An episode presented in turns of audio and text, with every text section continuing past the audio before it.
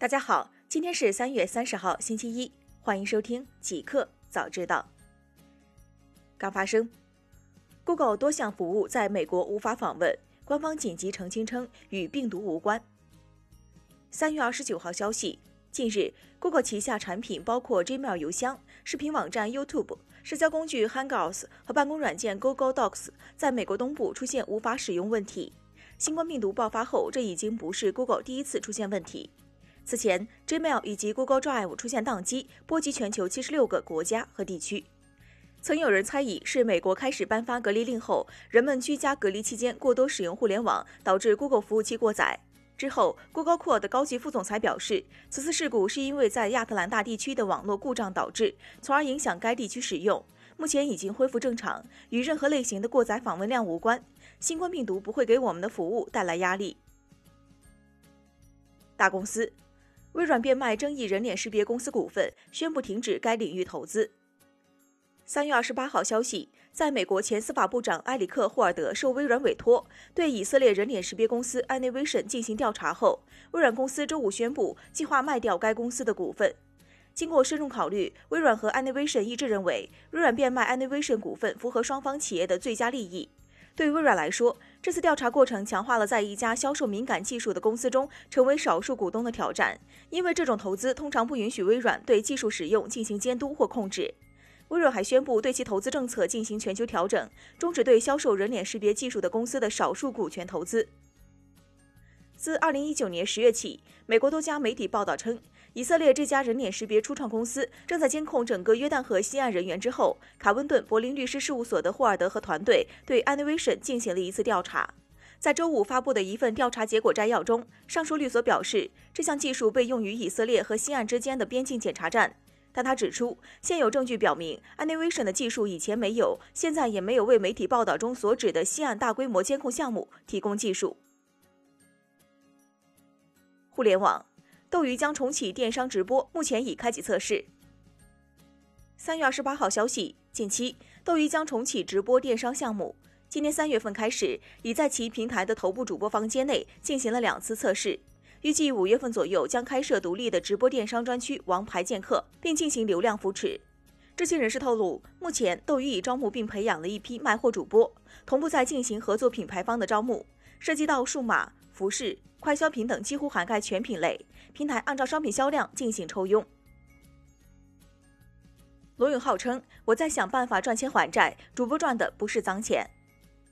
三月二十九号消息，有网友在社交媒体向罗永浩提问称：“现在想问你，你对现在的自己失望吗？我心中的老罗不应该是一个主播而已。”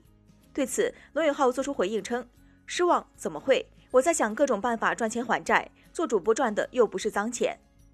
罗永浩称：“我对自己很佩服，不想还好，一想就肃然起敬，想求签名那种。当然，有些对我失望的我也理解。我这一路走过来，都是按自己兴趣或责任需求选择行业，从来不会在这些选择上考虑粉丝感受。要不然怎么能一红红十七年呢？有些人认为网红主播没有手机公司老板牛，手机公司老板没有愤青知识分子牛，这些都是他们主观的感受，跟我没关系，也无关是非。”受疫情影响，埃尔本将暂停招聘及营销活动。三月二十九号消息，一位知情人士透露，为适应新型冠状病毒全球大流行对业务造成的影响，埃尔本将暂时停止招聘及各类营销活动。该公司创始人将暂时停薪，高管层将在未来六个月内减薪百分之五十。此外，埃尔本员工还被告知，他们不太可能拿到二零二零年的奖金。这位要求匿名的知情人士表示，停止招聘的范围基本涉及到所有岗位，只有极少数关键职位例外。商汤科技回应 IPO 延迟称，不曾有上市具体时间表。三月二十八号，商汤科技在微博发文回应业界传闻其香港 IPO 推迟一事。商汤科技表示，被 IPO 还被延迟了，自己也是从新闻里看到的，负责任的告诉大家，商汤并不曾有上市具体时间表。此前有外媒援引知情人士的消息，商汤科技已经推迟了今年在香港 IPO 制度融资七点五亿美元的计划，转而寻求在私募市场融资五亿美元至十亿美元。微博小店正式上线，打造更高效电商变现工具。三月二十八号消息，近日微博全面升级电商产品功能，正式推出微博小店。微博小店为用户提供一整套店铺管理服务，主要包含的功能有商品的添加与管理、核心经营数据服务、推广信息设置等。用户开通微博小店后，不仅可系统化管理和展示店铺，还可解锁电商内容激励、小店购物津贴、返佣激励计划等多项专属权益。用户进入微博客户端，点击个人页的粉丝服务，即可找到微博小店申请入口。国内用户通过手机号验证和人脸识别后，无需审核即可快速开通入驻。申请成功后，用户个人页将增加微博小店快捷入口。新产品，比亚迪正式发布刀片电池，新车型汉首发搭载。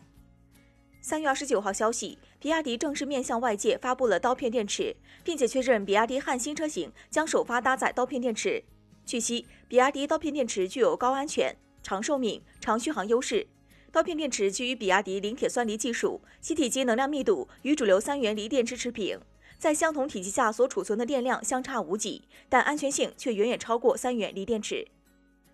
比亚迪副总裁、福迪电池董事长何龙在发布会表示，刀片电池已经进入量产阶段，目前大部分新能源车品牌都已经在和比亚迪探讨刀片电池的合作。传统的电池包的空间利用率只有百分之四十，刀片电池的电池包的空间利用率可以达到百分之六十以上，可以大大提高续航。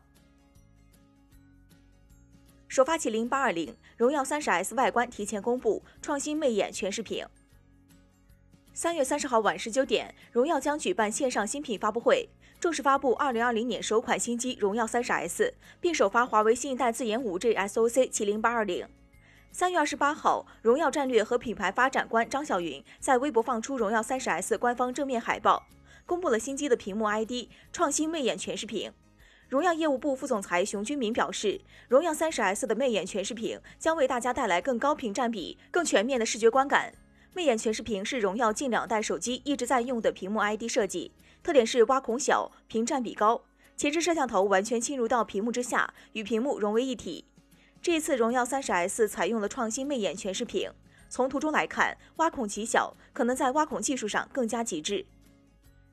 新款荣耀三十 S 将搭载麒麟八二零处理器，预装 Android 十操作系统，采用主摄为六千四百万像素传感器的后置四摄方案，支持三倍光学变焦，配备八 GB 加一百二十八 GB 机身存储方案，支持侧面指纹识别。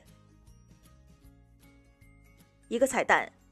Tanda 开放护照功能，让你阅遍全球。三月二十九号消息，Tanda 团队表示，从本周开始，截至四月三十号，将免费开放 Passport 护照功能给所有用户。